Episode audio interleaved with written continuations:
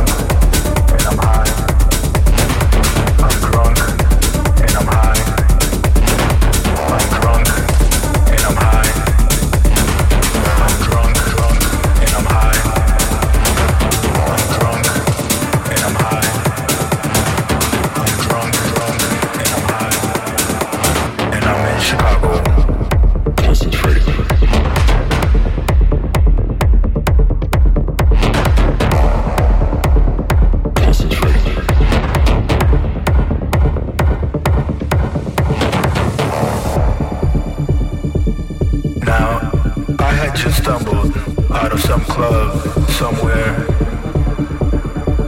It was about 6.15 in the morning. I'm drunk and I'm high.